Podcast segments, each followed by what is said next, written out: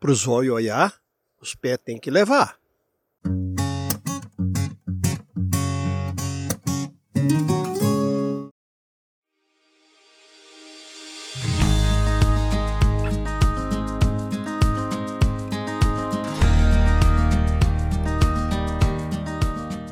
Salve, salve! Sejam muito bem-vindos e bem-vindas ao Sobre Trilhas, um podcast sobre montanhismo, trekking e outras atividades ao ar livre. Eu sou Eduardo Pontes, guia de turismo especializado em trekking, e neste episódio vamos fazer uma viagem no tempo, para cerca de 20 anos atrás. Em março de 2003, atraídos pelo desafio e pelo desconhecido, um grupo de cinco alpinistas sul-americanos viajou para a Terra do Fogo para tentar escalar uma das montanhas mais misteriosas da América do Sul, o Monte Sarmiento. Uma equipe de cinema viajou junto para documentar essa escalada, que virou o filme Extremo Sul, lançado em 2005 e que até hoje é considerado um dos melhores filmes brasileiros com o tema montanha, e que será o assunto central da nossa conversa de hoje. Para falar sobre ele, ninguém mais adequado do que quem estava à frente deste grupo de desbravadores que podemos te chamar de protagonista do filme, o paulistano Nelson Barreta, ou Bareta, para quem assim o chama, um brasileiro que tem toda uma vida dedicada ao montanhismo e à Antártica. Opa, Barreta, é um prazer ter você aqui no Sobre Trilhas. Obrigado pela presença.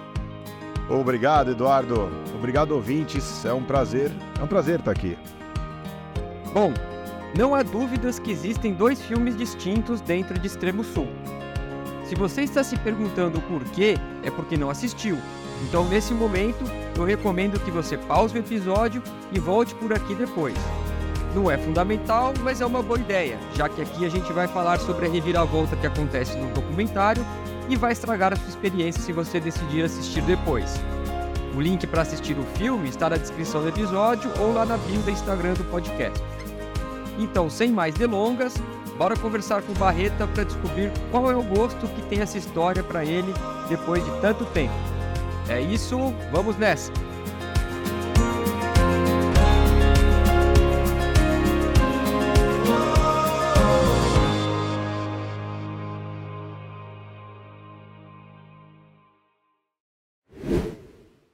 Barreta, vamos lá. 20 anos de Extremo Sul.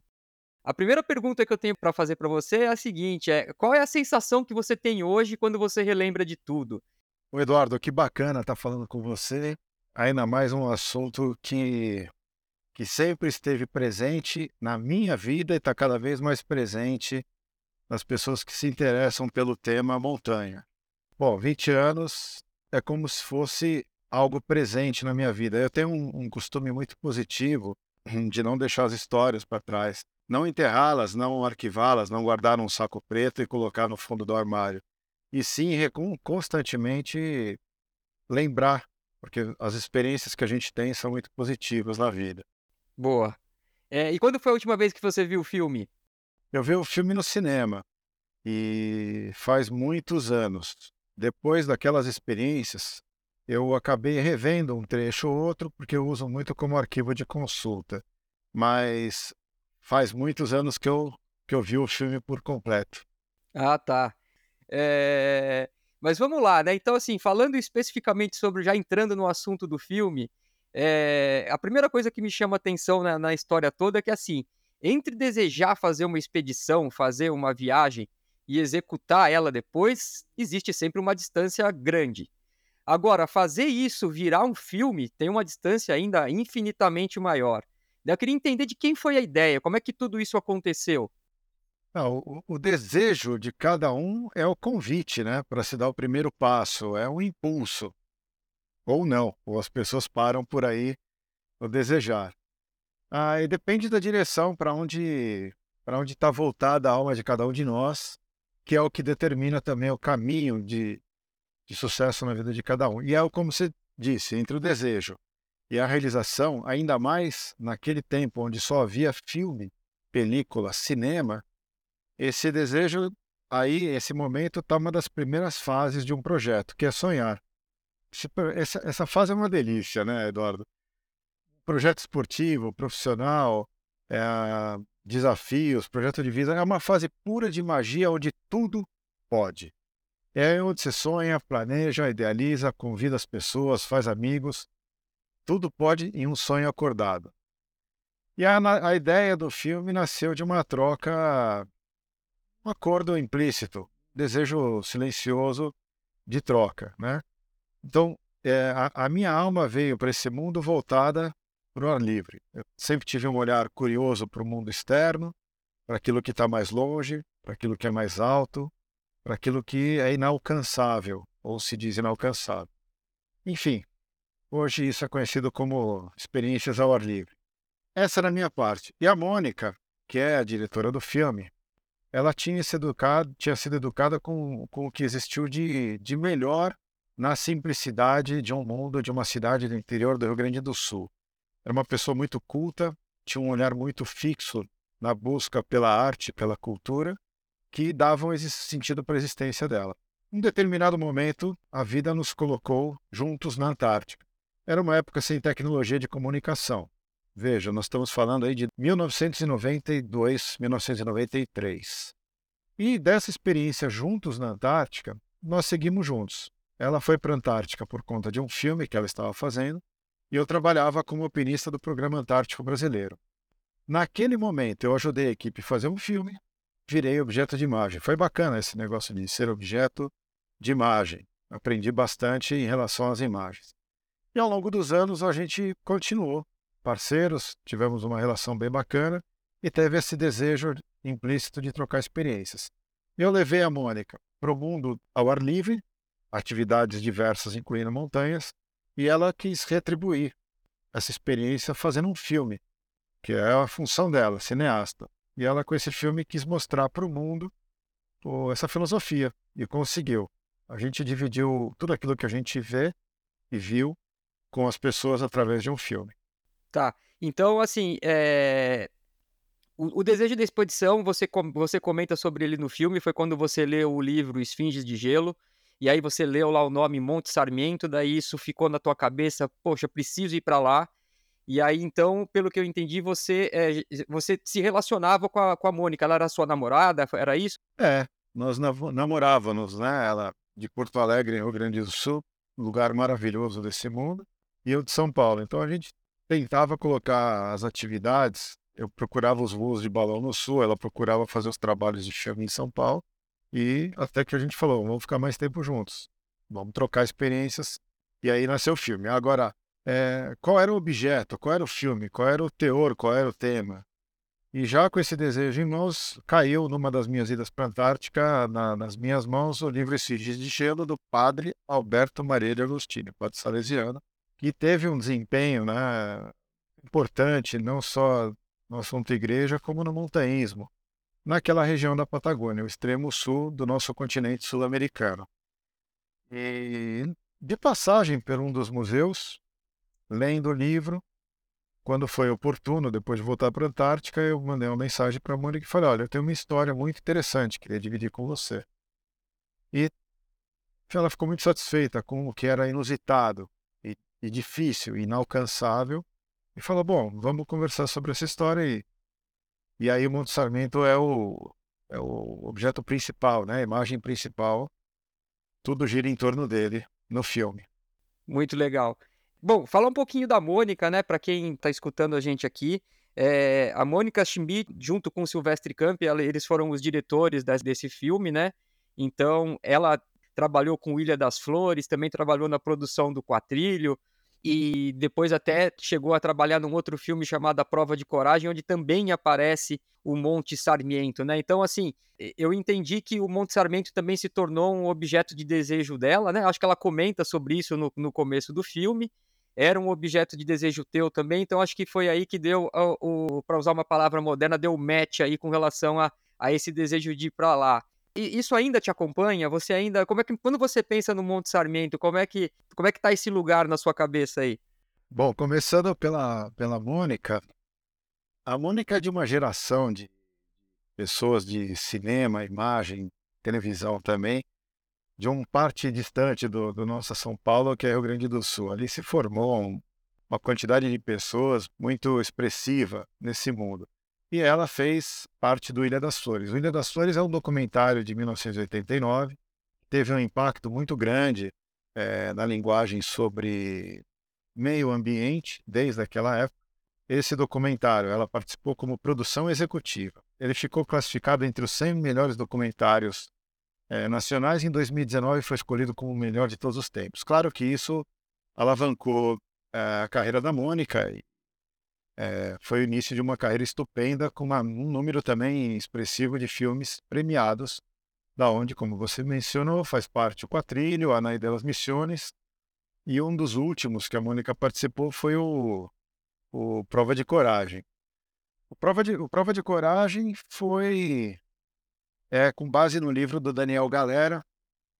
É, quem gosta de literatura, o livro chama Mãos de Cavalo. A Mônica fez um acordo com ele e foi também produtora com a Mariana Ximenes. E sim, eu tive a oportunidade de conversar com o escritor e os dois primeiros capítulos, as 15 primeiras páginas, falam justamente sobre isso, aquilo que a gente faz no nosso dia a dia. É, usar a bicicleta para trânsito urbano, usar a bicicleta para diversão e também fala sobre a escalada, escalada em gelo. Então, mais uma vez, a, o Monte Sarmento esteve presente nas nossas vidas. A história não foi apenas o filme Extremo Sul, e isso continua. E sim, ele faz parte da minha vida, né? Eu tenho, eu tenho um super orgulho de ter participado de um projeto desse.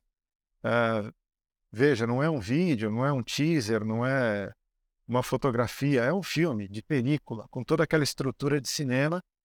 Eu não, não tenho conhecimento se no Brasil nós tivemos algum outro, alguma outra grande produção nesse aspecto, uh, considerando que é um filme sobre montanhismo. Claro que nós temos aí, o Brasil é, é, os brasileiros são produtores incríveis de produtos desse, mas com a tecnologia atual que se resume a uma câmera na mão, uma ideia na cabeça e depois a gente vê como a gente edita. E eu tive a oportunidade de ver o Monte Sarmento à distância algumas vezes, a partir de Punta Arenas, outras vezes passando por perto de navio indo ou voltando para a Antártica ele é um, ele é um tema presente na minha vida, né? É uma beleza aquilo. E é um sonho. E eu, dentro do possível, dividi e continuo dividindo com todo mundo aquilo que eu sonhei. Espero que um dia alguém, alguém chegue lá em cima como tem que chegar, com a mesma, com aquela nobreza que a gente espera de um montanhista, né? Legal. É, você falou, falando em produção, Barreta, você, você tem é, ideia do, do investimento que foi feito para a execução do filme? Quanto é que custou tudo na época? Sim, em 2005, que é quando o filme foi para os cinemas, estava contabilizado em 1 milhão e 100 mil dólares. É, é claro que há formas de você computar esse custo. Isso, na época, dava 3 milhões e meio de reais. Entendi. É, é, um, é um investimento bastante relevante, né, no que diz respeito ao universo de montanha, né, numa uma produção de um filme, né, como você comentou.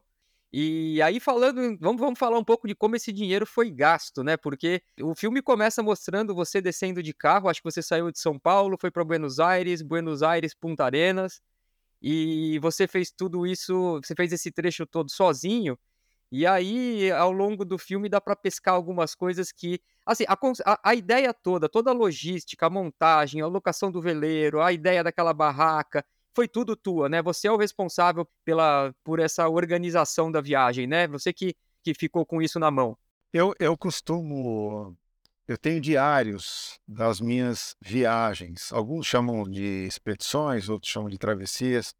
E isso foi mais ou menos a reprodução de uma viagem que eu fiz com uh, repetidamente, que era sair de casa de carro, cruzar a América do Sul em direção ao sul, chegar no ponto mais ao sul, onde eu poderia entrar num navio, sempre a trabalho, de lá ir para a Antártica, desenvolver o meu trabalho, voltar e aproveitar o momento do sul, antes de ir ou depois de ir para a Antártica, para fazer alguma viagem. Eu me inspirei muito no padre Alberto Maria de Agostini, era um cara muito inteligente, religioso, salesiano, mas ele usava assim a estrutura da igreja para fazer as suas explorações, para fazer as suas conquistas, para fazer os seus mapas, os seus croquis, os seus relacionamentos. Ele foi um explorador e um divulgador dessa metade sul do Chile e da Argentina que nós chamamos de Patagônia, que é uma região geográfica, mas é o que eu descrevo como um sentimento. Então, Depois de alguma dessas viagens, eu fiz um registro, um diário. Esse diário passou para as mãos da Mônica. A Mônica, junto com roteiristas, trataram de escrever o filme, que basicamente era a reprodução de uma viagem. Então o filme tinha que ser isso também. É, numa das minhas idas à Antártica, eu saí de carro de São Paulo, fui em direção ao sul, conversando com os meus amigos de outros países e convidando todas essas pessoas para participar do filme. Essa estrutura é a estrutura original, é a estrutura que é a pura realidade. E sim, como nós tínhamos conhecimento, aí já não era eu o único alpinista, é, de toda a estrutura de como transitar, como chegar, como se aproximar, como montar um acampamento na Terra do Fogo, nós fomos conduzindo, orientando, dizendo quais eram as melhores opções, até um determinado momento onde eu me encontrei nesse, nesse projeto do filme Extremo Sul entre a, duas obrigações. Ou eu passaria a ser um personagem, tentaria escalar a montanha com os meus amigos, ou eu abandonaria os meus amigos e falaria: bom, então agora eu faço parte da produção. Então, todo o planejamento e produção foi até um determinado momento, até que nós chegamos a um consenso, e eu gostei muito dessa ideia, de que eu deveria participar como objeto de imagem. Afinal de contas, era o que eu queria, escalar montanha. E aí eu abandonei toda a parte estrutural do filme e foi indicado uma, uma série de profissionais outros alpinistas também para cuidar dessa parte do filme. Logística, estrutura, transporte, gravação, assistente de câmera, e assim foi. Então foi até um determinado ponto da, da preparação. E assim foi investido esse, esse dinheiro todo. Tá. Então, você já meio que entrou numa pergunta que eu queria te fazer. É, os escaladores da equipe de apoio, eles não não foram objetos de, de escolha tua? Não foi você que falou, ó, oh, vai ser o A, o B ou o C? Não. Não, o, a equipe de apoio não foi minha ideia, não. É, ainda que eu tenha gostado muito das pessoas, é, são pessoas que eu sempre admirei, muitos deles eu tinha já realizado trabalhos anteriores.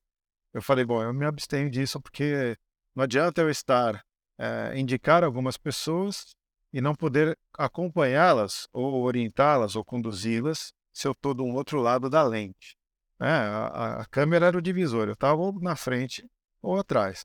Então, eu me abstive de indicar, mas fiquei muito contente com a indicação. Achei que eram pessoas muito boas. Legal. Bom, deixa eu entrar já então na, na, na trama, né? Ali no, na reviravolta que acontece no que acontece no filme, que é o momento em que o nativo resolve né, resolve atravessar o rio para ir em encontro à equipe de apoio e, assim, não fica muito claro o que, que ele foi fazer lá do outro lado. Se ele foi tomar um vinho, que eu imagino que a estrutura do pessoal de, de, de cinema devia ser bem melhor que a de vocês, apesar de ser uma excelente estru estrutura, né? Você olha aquela barraca, cozinha que vocês fizeram, é algo assim, com banheiro, pia, tudo muito bem montado. Mas assim, o, o, o que foi que fez com que ele atravessasse aquele rio? Né? Alguma coisa apareceu na cabeça dele que fez ele atravessar o rio? Foi ele foi procurar mais, mais alguém com medo? Sei lá, assim, uma das coisas que passa muito na minha cabeça é, cara, é, não é difícil ter medo numa situação como essa. Eu acho que foi isso que alimentou ali a, a, a, o, foi o combustível do que aconteceu ali durante o, o filme, né? E, então, fala um pouquinho mais sobre esse episódio quando ele atravessou o rio e foi encontrar a equipe de cinema. É, foi uma, uma a expedição, aí sim eu, eu, eu abuso, me autorizo a usar a palavra expedição, é uma coisa clássica, foi uma das últimas da, da, da, da época das conquistas, onde nós tivemos, por uma questão climática e geográfica, que montar uma estrutura grande. E haviam duas estruturas, a estrutura para a equipe de cinema e a estrutura dos alpinistas, que era aquela coisa das grandes explorações, onde a gente fazia uma aproximação tinha que levar uma estrutura para passar a maior quantidade de tempo possível e nós construímos uma cabana, como era feito há muitos anos atrás, na, na, na conquista de todas as maiores montanhas que existem. Veja, o Monte Sarmento ele fica numa área isolada da Cordilheira Darwin, da Terra do Fogo. Então, só aproximação demanda, em distância e tempo, algo maior do que é praticado hoje em dia. Se nós vamos nos afastar das nossas casas, da América do Sul, a gente tem que levar uma estrutura para permanecer com algum conforto e muita segurança pela maior parte do tempo possível. Mesmo porque, uma vez que nós chegamos na Terra do Fogo, não existe, acho que até hoje, não existe sinal de celular. Ali é um lugar definitivamente ermo, isolado em todos os aspectos. E a montagem desse acampamento acompanha muito o que era feito ali na, na região do, do Fitzroy, do Cerro Torre. A gente tirou essa ideia de lá, porque era o mais próximo que nós tínhamos.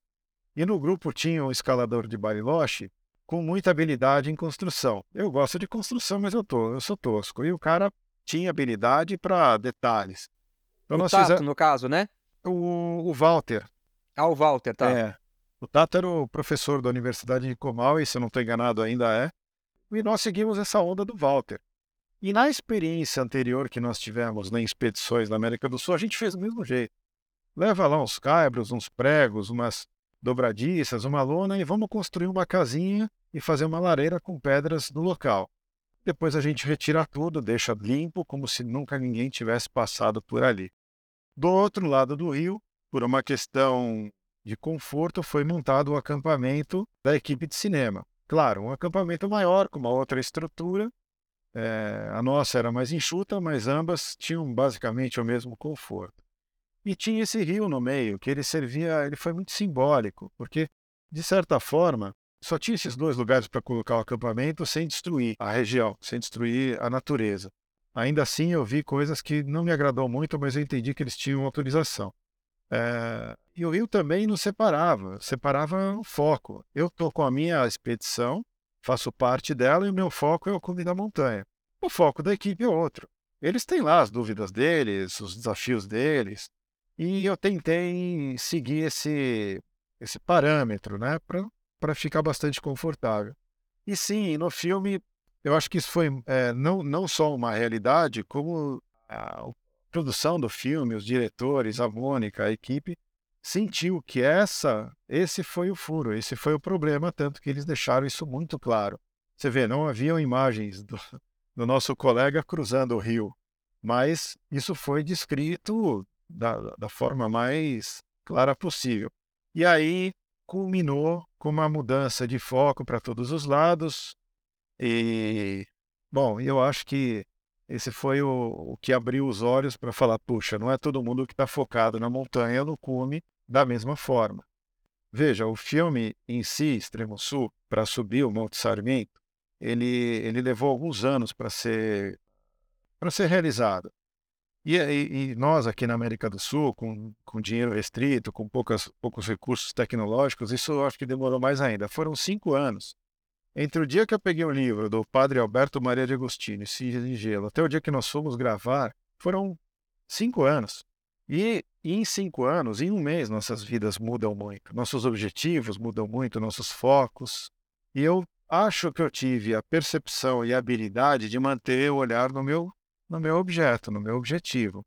Mas eu estava tão focado em fazer uma coisa bacana, divertida, um filme, uma realização, subir uma montanha, me desafiar com os meus amigos, que eu acabei não percebendo que o foco e o objetivo das outras pessoas tinham mudado um pouco, tinham se acomodado para outro lado.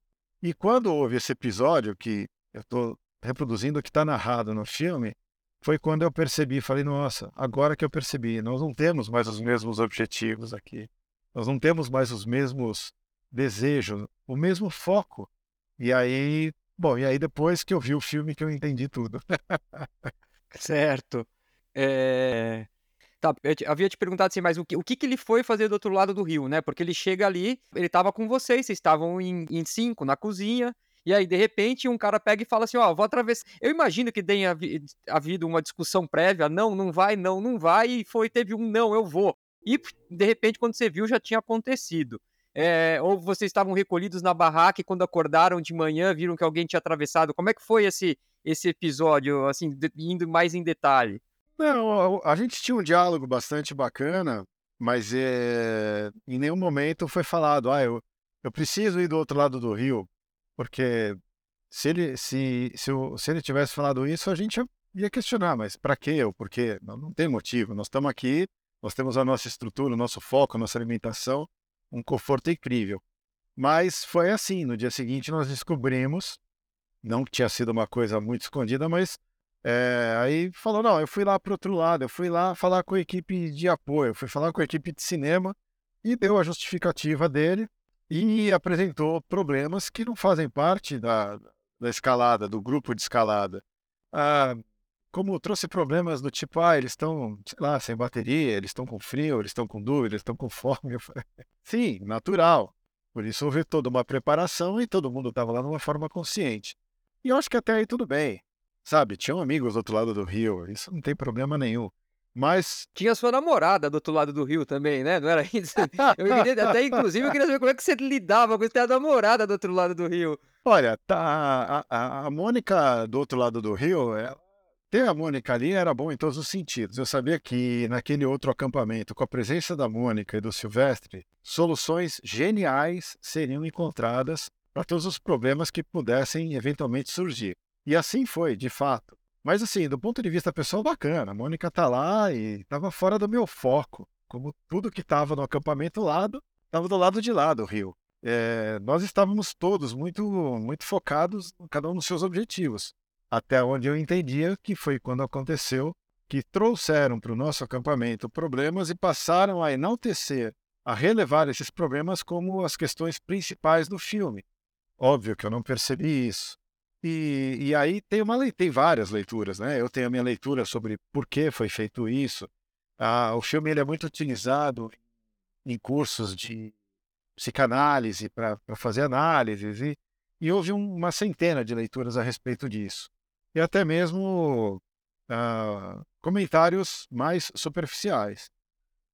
Mas aí eu a minha resposta, o que, que o meu colega foi fazer do lado de lá do Rio, eu, eu daria duas respostas nesse momento. A primeira é assiste o filme, que você vai ter a sua percepção, a sua leitura. E a segunda resposta, cara, eu acho que essa pergunta tem que ser feita para ele. Ah, com certeza. Tá, isso aqui está na minha, na minha mão. Eu, de antemão, né, registrei aqui que eu acho que, assim, não é difícil sentir medo do Monte Sarmento, até se não, né, imagino pessoalmente se no filme você já fica, eu, assim, é, imagino que ele foi procurar mais alguém com o mesmo medo que ele para justificar alguma coisa, né? Então, é, eu gostaria muito de ouvir ele. Vamos ver se eu consigo marcar com o Nativa. Já encontrei no, no, no, no, Instagram aqui, dá para fazer um contato. Mas tem um aspecto que eu quero conversar com você também, mas eu acho que eu já vou. Eu vou, vamos embora para o intervalo, porque já chegamos aí à, à, à metade do bloco. E aí a gente volta para falar um pouquinho mais sobre essa questão que você falou de do filme ser usado em cursos de psicanálise aí, de, de, de enfim, do tema psicologia, e para falar um pouco também de, de, fofoca, né, e de e desse Big Brother das montanhas que foi o Extremo Sul. Então a gente volta daqui a pouco. Até já, Bareta. Até já.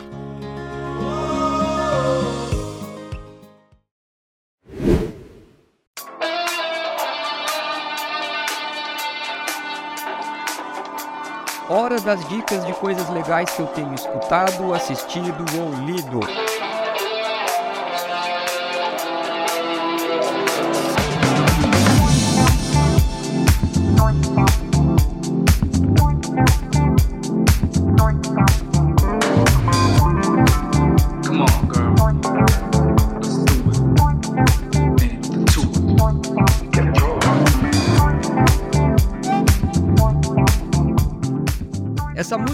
Estamos ouvindo chama-se Brooklyn Ballers, do indiano radicado em Nova York, Jitwan.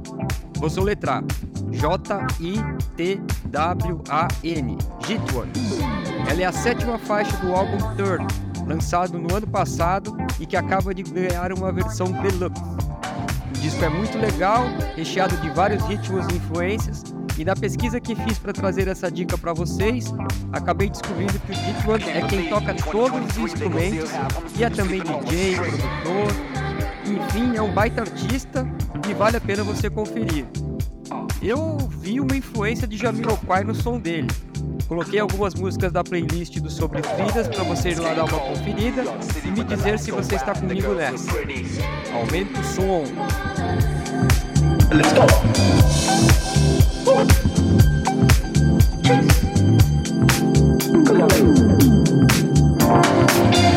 there in the Middle East, still dreaming, still believing, thinking that the world could care. for every little boy and girl out there.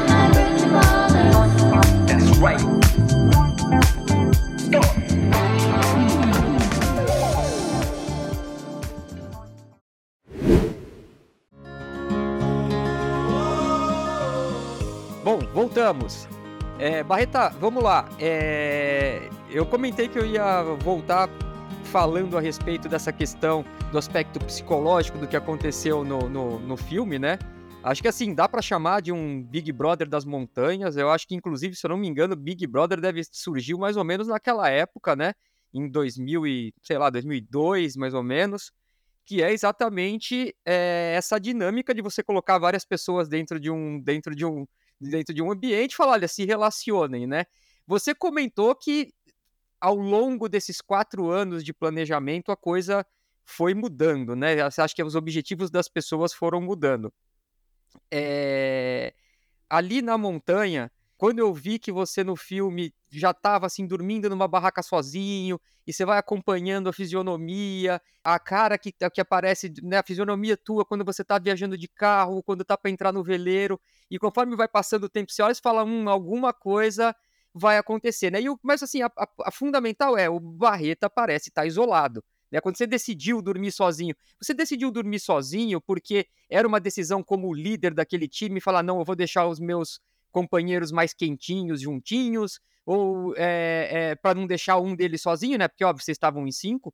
Então, é, como que você enxerga essa, essa dinâmica do, do dia a dia do acampamento? Isso, isso faz parte das mudanças que foram ocorrendo ao longo dos quatro anos. É... Quando nós chegamos no acampamento, naturalmente a gente monta as barracas e, e divide, mas eu percebi que já havia uma, uma, um desejo de falar: não, eu vou dormir com tal cara, eu vou dormir com tal cara. Eu falei: bom, tá tudo bem.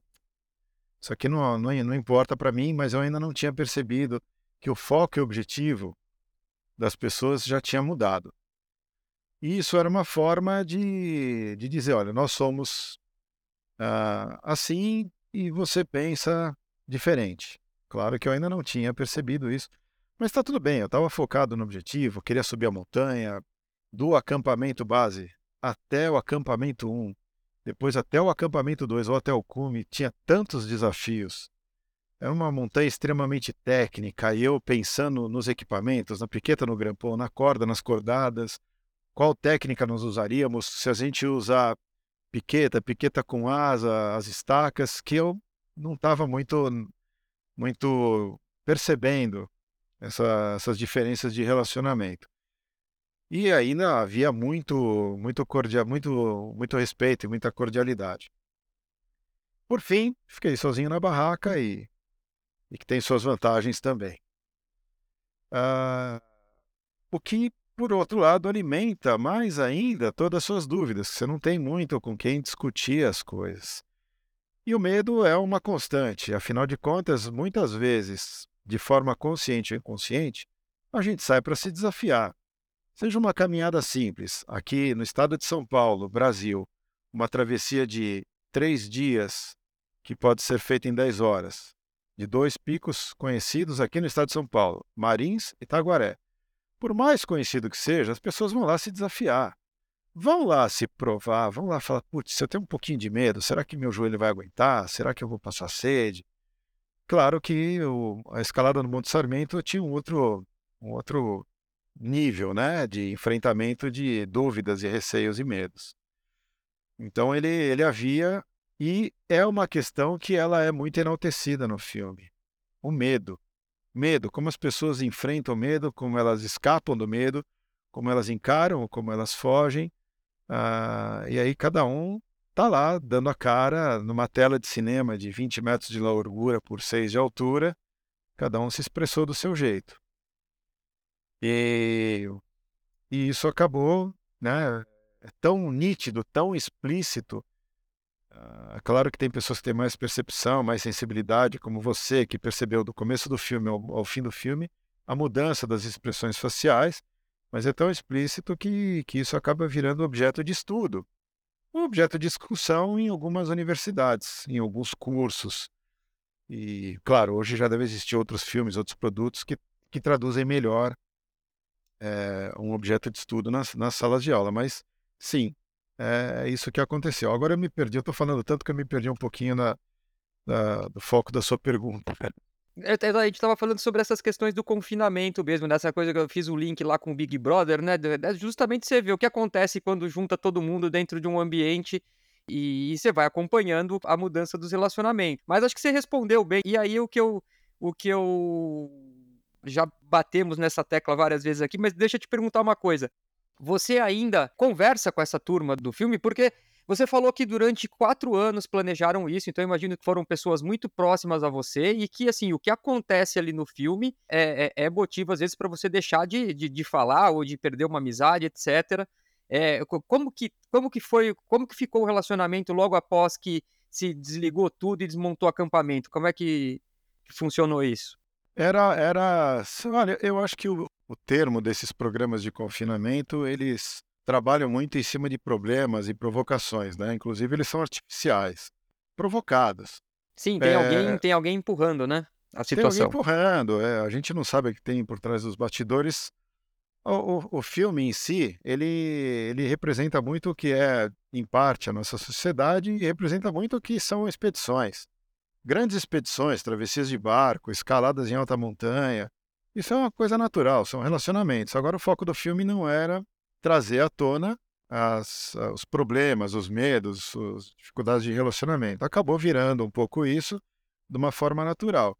E o filme é tão real, porque se, se pegar assim de todas as viagens que a gente faz na, nas nossas vidas, expedições, bom, eu não sei a- as outras pessoas, mas a maioria eu tenho sérios problemas comigo mesmo, problemas de relacionamento, e muitos dos cumes eu não alcanço na primeira vez. É, então essa é a realidade, esse é um dos sabores. É isso que a gente vê em alguns canais de televisão dedicados a esportes que todo mundo é feliz, que o céu está sempre lindo, que a Antártica tem pinguins maravilhosamente coloridos e que tudo vai dar certo, meu amigo, não é nada disso. Isso é uma puta de uma mentira. As dificuldades, os medos, os contratempos são muito maiores e muito mais reais do que o que se vê por aí. E o filme trata muito bem disso. O filme é um drama, é um drama da vida humana, cujo pano de fundo é a montanha, o Monte Sarmento, e a Patagônia, uma relação entre amigos de diferentes países da América do Sul. E depois do filme a gente ficou afastado, já bem pontual, já no final das gravações, já não tinha mais uma- um clima amistoso. E por um tempo eh, nós não nos falamos, cada um seguiu o seu, seu rumo de vida. Eh, eu continuei não só trabalhando com imagens e trabalhando com atividades ao ar livre, mas não, não tenho muito, muita informação do que cada um pontualmente continuou fazendo. E ao longo dos anos a gente vai se encontrando, né? O Tato foi muito, foi muito bacana, positivo. Eu estava em Ushuaia alguns dois, três anos depois, e na época tinha um negócio chamado locutório, né? Não existia o telefone celular. É. E você tinha que ir num locutório para. Era antes do cybercafé, você ia ligar para alguém, usar um computador. E eu tava sa... Isso foi 2007. Eu tava saindo do locutório e ele tava entrando, né? Ele falou, Pepe! Eu falei, Tato! E... e- Mas foi uma situação ruim para ele, pelo momento de vida que ele estava passando. Mas foi, foi eu, eu gostei muito. E mais muitos anos depois, eu estava numa feira de esportes de aventura em São Paulo, e eu, um cara me cutucou por trás, assim, né? Que é típico dele, daquele susto. E era um nativo. Ele falou, opa. Eu falei, opa. Ele falou, quanto tempo? Eu falei, é, 23 anos. Eu não lembro que número que eu falei. Aí ele falou, ah, então, tô aqui. Eu falei, não, bom te ver e tal. Mas cada um seguiu seguiu o seu rumo. O Walter se mudou para a Itália. Ele sempre foi um excelente montanhista, escalador, alpinista, tudo. E fez carreira por lá. Se casou. E quem mais? O Julio. O, o Julio Contreras. O Julio Contreras sumiu do mundo, né? Ele, Ele tá, ele tinha- tá lá por Punta Arenas, inclusive eu encontrei o Facebook dele, ele tá candidato, eu não sei como é que funciona o sistema político dele lá, mas ele é candidato a constituinte, alguma coisa. Tá, tá ativo, tá lá firme e forte. É, o Julio é uma, uma- um personagem muito interessante, mas ele, ele, ele tem questões ali sociais bastante, bastante agitadas, e ele seguiu lá um outro caminho dele. Não era um grupo de atores, né? Era um grupo de pessoas que tinham o mesmo objetivo até determinado ponto, que era subir uma montanha. E o calço disso, né? não, é, não é que eu fui o escritor, o roteirista, o, plane, o planejador, o logística, mas óbvio que o calço disso era um desejo pessoal. E que se não fosse o filme, certamente ninguém ia, ia lutar por conseguir recursos financeiros ou ter um objetivo tão ousado quanto escalar o Monte Sarmento. De fato, nunca mais ninguém voltou. Né? São 20 anos, como nós estamos falando aqui do, do podcast no Sob Trilhas. Cara, em 20 anos, ninguém retornou para aquele lugar para fazer sequer um scouting, procurar saber se derreteu o gelo, se a montanha ainda existe. Não tem essa informação. Então, vivam esse sonho. Quem sabe, nós temos hoje no Brasil uma quantidade incrível de escaladores, montanhistas, alpinistas, andinistas, de muito graduados. Quem sabe alguém não se anima a voltar para lá e eu vou dar todo o suporte de informações possível. Tenho imagens via satélite daquele lugar incríveis. Já tive a oportunidade de apoiar expedições de fora, italiana inclusive, mas eu não tenho eu não tenho conhecimento de alguém que tenha tido um sucesso muito grande. Eu soube que teve um casal de estudantes que chegou no cume, mas eu não consegui entender o que foi a expedição deles. E como sempre, não duvidando, muito pelo contrário, né? Se a pessoa falar, olha, eu subi o Everest de sandálias havaianas, eu Claro, tenho meus questionamentos, mas eu tenho uma crença muito grande nas pessoas. Mas eu nunca vi uma foto clara do cume, de alguém que tenha chegado no cume principal, com aquele dia incrível. Então, eu, eu gostaria de ver um dia. Muito legal. É... Só para não esgotar esse assunto, então você foi para Punta Arenas de carro, mostra você indo sozinho, você voltou sozinho. Acabou dirigindo 5 mil quilômetros para São Paulo, voltou sozinho. Eu fiz isso algumas vezes, justamente porque o meu trabalho está na Antártica. Então, tudo bem, o governo disponibiliza um meio de transporte aéreo, só que como havia a possibilidade de, de, de ver outro mundo, de enriquecer culturalmente, de ver outras geografias, eu acabei indo de carro. Fiz isso algumas vezes. E no extremo sul também. Voltei sozinho de carro é, até Porto Alegre. Deixei o carro em Porto Alegre e depois vim para São Paulo de avião. Uma viagem Legal. longa, viu? Longa, Pô, longa, longa. Bem longa. longa. É. E Barreta, vamos lá. Então, você comentou aí sobre outros excelentes escaladores, né, brasileiros que, enfim, que, que poderiam retornar lá, né? Então, assim, é, é inevitável perguntar isso para você, né? Ah, ah, primeiro, você comentou que o Júlio, que o Júlio Contreras, ele não era um montanhista, né? Então você falou assim, o que que ele foi fazer lá? Porque assim, a carinha dele, enquanto ele, que ele vai rindo durante o filme, né, você vai olhando a fisionomia dele, você fala assim, que ele, ele tem a plena, a- ele tem a nítida noção de que ele tá no lugar totalmente errado, que ele não deveria estar lá, mas alguém convidou, né? É aquele cara que, assim, quem chamou foi você, né? Eu acho que tá muito claro isso, né? Você que montou o time. Não. É, originalmente o time era com Mariano Sebesta, um montanhista extremamente conceituado, argentino, mora na cidade de São Carlos de Bariloche há muitos anos e hoje ele tem é, uma concessão do refúgio do Clube Andino Bariloche ali no meio da Cordilheira dos Andes. Eu diria que ele passa mais da metade da vida dele ali e fazendo um trabalho de excelência, porque a- ele orienta muito as pessoas. E por uma logística ou por um ah, por afinidades, o Mariano acabou saindo e precisava colocar uma outra pessoa e foi uma sugestão da equipe de produção.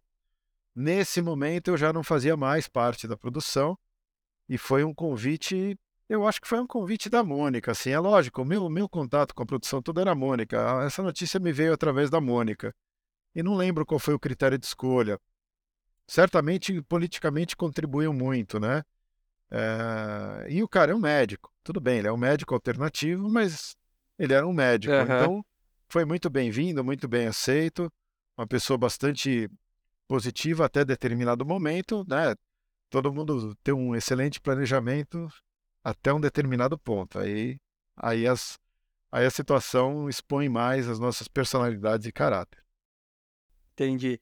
Mas então, e agora falando sobre esse, eh, você fazendo a função do, de, do, do padre Agostini aí, vamos, vamos lá, assim, eu queria que você encarnasse ele e me falasse quem você levaria para subir isso hoje, se você tivesse, pintasse toda, não digo nem a mesma oportunidade, nem precisaria ser um filme, mas assim, alguém com vontade de ir, né, e tivesse essa verba disponível, se você fosse apontar nomes de pessoas para você montar um time, quem você colocaria, pensando só em brasileiros?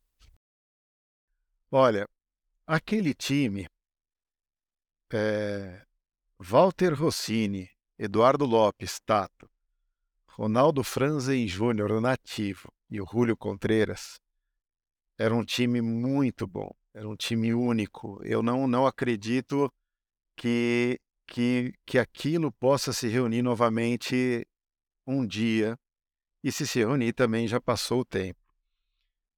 Hoje, hoje nós temos no Brasil, ou nós temos brasileiros, uh, com dois perfis. Por exemplo, você pega um Carlos Santalena, é, tem uma força interior e uma força física única, como o Areta também. E tem um perfil, mas eles estão ali em montanhas acima de 8 mil metros, eles estão ali em montanhas que têm um rumo traçado. Mas tem, nós temos alpinistas também que são menos menos himalaianos e têm e procuram rotas novas de escalada em gelo. Por exemplo, recentemente nós estamos agora em no meio do ano de 2023. Foi gravado há muitos anos um programa na Cordilheira dos Andes com um colega que eu tive a oportunidade de dividir espaço na Antártica, que é o Edson Vandeira. O Edson Vandeira, ele é um cara menos circuito comercial, ele é um cara que se você falar, olha, achei uma montanha numa imagem de satélite, eu acho que ele tem mais esse perfil explorador, ele iria bem. Então nós temos até mesmo Puxa, como é que é o nome daquele menino super bom que faz as imagens em montanha hoje em dia, que toca um violão super bem? Esqueci o nome dele. O, o Gabriel Tarso? Exatamente, o Tarso. Eu não sabia que ele tocava violão, eu chutei, tá? Porque eu não conheço É. ele. O Tarso eu tive a oportunidade de encontrar em outras, outros, outras ocasiões. E, cara, eu acho que a, profissão da vida dele é viver bem, é sorrir, se cuidar, fazer amigos e de quebra ele sobe montanhas. Então eu acho que você tem aí um rol de escaladores e montanhistas em todo o país. Eu estou falando que estão mais próximos aqui do meu mundo, cidade de São Paulo, que montariam, poderiam compor um excelente time de pessoas com experiências acima de 8 mil metros, pessoas com experiências em áreas extremamente isoladas, pessoas com vontade de abrir rotas em lugares que não se abrem. Ah, dá para montar um time muito bacana e enxuto. Aliás, não falta gente, não falta. Hoje, hoje a quantidade de, de escaladores e alpinistas e andinistas, né, é só uma questão de, de nome, no Brasil é muito maior do que, eu, do que eu poderia escanear ou conhecer ou saber, por mais que eu leia. Então eu mencionei aqui nomes, nomes que são mais próximos do meu círculo de amizades. Legal. Barreta, acho que dá pra gente dar como encerrado o, o assunto Extremo Sul, mas a gente tem um tempinho aqui no programa ainda que eu queria conversar com você sobre as questões de futuro aí com relação aos projetos que você está envolvido. Eu recebi aqui no episódio sobre previsão do tempo o Giovanni Dolif, e ele eu sei que ali na- no papo com ele depois que a gente gravou, eu fiquei sabendo que ele vai com você para uma viagem com um veleiro, com o Endurance aí, que é um veleiro todo de alumínio, não sei se faz diferença ser de alumínio ou de fibra de vidro, mas enfim, é, queria que você falasse um pouco dessa experiência, o que que, que, que tá no radar do, do Barreta aí com, em termos de, de futuro? Olha, eu, eu tenho a sorte de, de circular entre di- diferentes atividades ao ar livre. E com isso eu acabo pedindo ou sendo convidado ou me envolvendo para participar de outros projetos. Então eu tenho um projeto muito interessante aqui em São Paulo, que é a Mostra de Cinema de Filmes Antárticos. Isso aí é incrível, porque é um projeto urbano e está muito, muito próximo da minha realidade. Esse é um projeto que eu tive o prazer de ser convidado para ser curador. Ele envolve ciência e aventura, unindo os dois, o resultado em imagens, filmes. Tudo isso vai ser projetado aqui em São Paulo, no Instituto Princípio, em setembro. Um outro projeto é exatamente esse. O veleiro Endurance é um veleiro de alumínio ele, ele foi construído com o mesmo alumínio da, da grande leva de matéria-prima encomendada durante a época da construção do outro veleiro mais conhecido, o Paraty 2. E ele é um veleiro polar. Ele tem um casco e outras características extremamente voltadas para atividades polares. E isso é interessante também porque vai ser a primeira vez que eu vou para a Antártica. Eu estive na Antártica nos últimos, desde 1992, 3, ou foi 3, 4. Eu me envolvi com o programa em 91.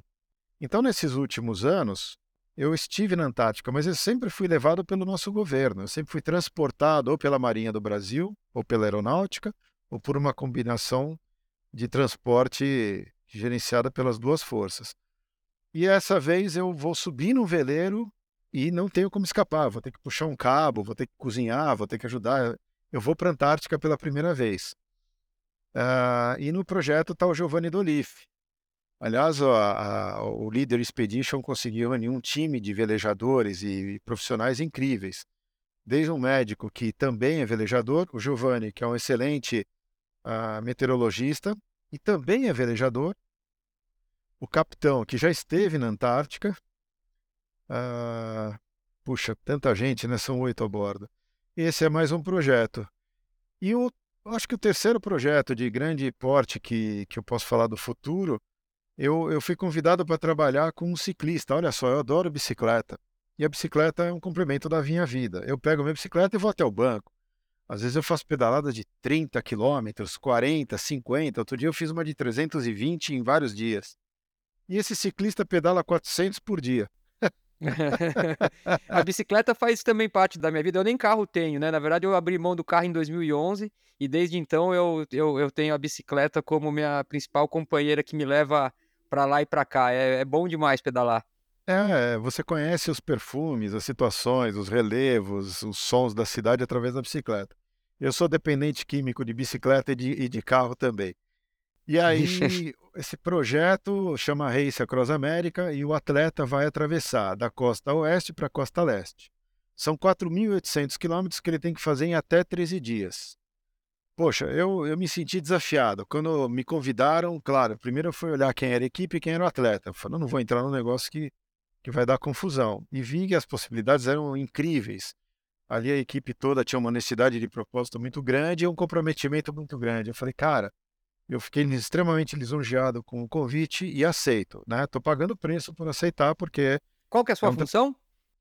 Olha, eu dou comida para o atleta, eu dirijo, eu faço parte da logística, eu dou tá. opinião, tá. eu monto toda a estrutura e vou, antes do dia da prova, 15 dias antes mais ou menos, eu vou com o atleta para o lugar da prova, preparar toda a logística de veículos de transporte, aquisição de alimentos, tudo com base no que diz o nutricionista, tudo com base no que diz o chefe da equipe, tudo com base no que diz o fisioterapeuta, tudo com base no que diz o mecânico de bicicletas da equipe e tudo gerenciado pelo, pelo atleta principal.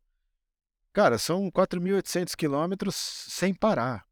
O cara sobe em cima da bicicleta e não para mais. Ele para a cada quatro horas para dormir 15 minutos, para descansar. Ele para a cada 12 para dormir uma hora, ele para a cada 16 para dormir quatro, ou seja. Baita desafio. Baita desafio, tá todo mundo junto. E eu, eu vou tentar acompanhar o cara e ser, ser útil da melhor maneira possível. Eu acho que para esse ano são esses três grandes projetos que, que eu estou tendo a oportunidade, né? Que o homem lá de cima e, e as pessoas me deram para participar. Legal. Poxa, Barreto, acho que assim, podemos dar por encerrada essa sua primeira participação aqui no Sobre Trilhas.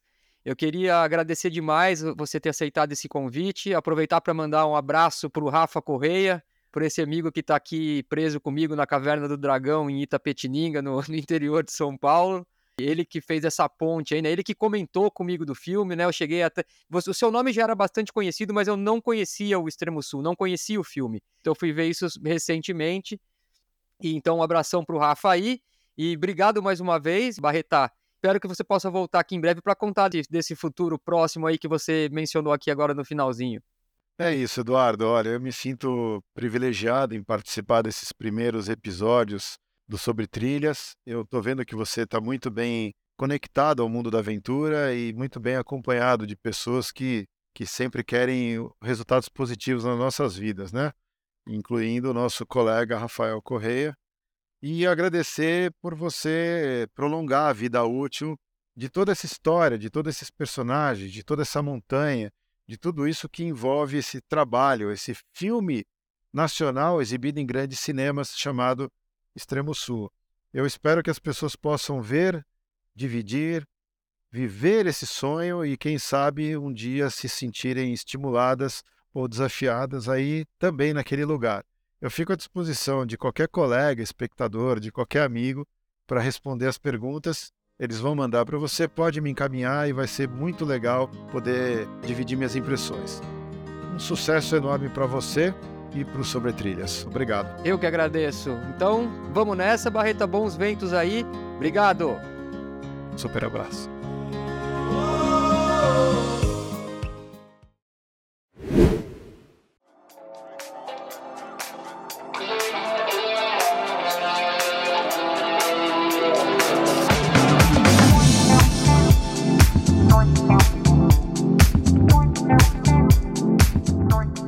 Chegamos ao fim deste que foi o sétimo episódio do Sobre Trilhas. Espero que tenham gostado.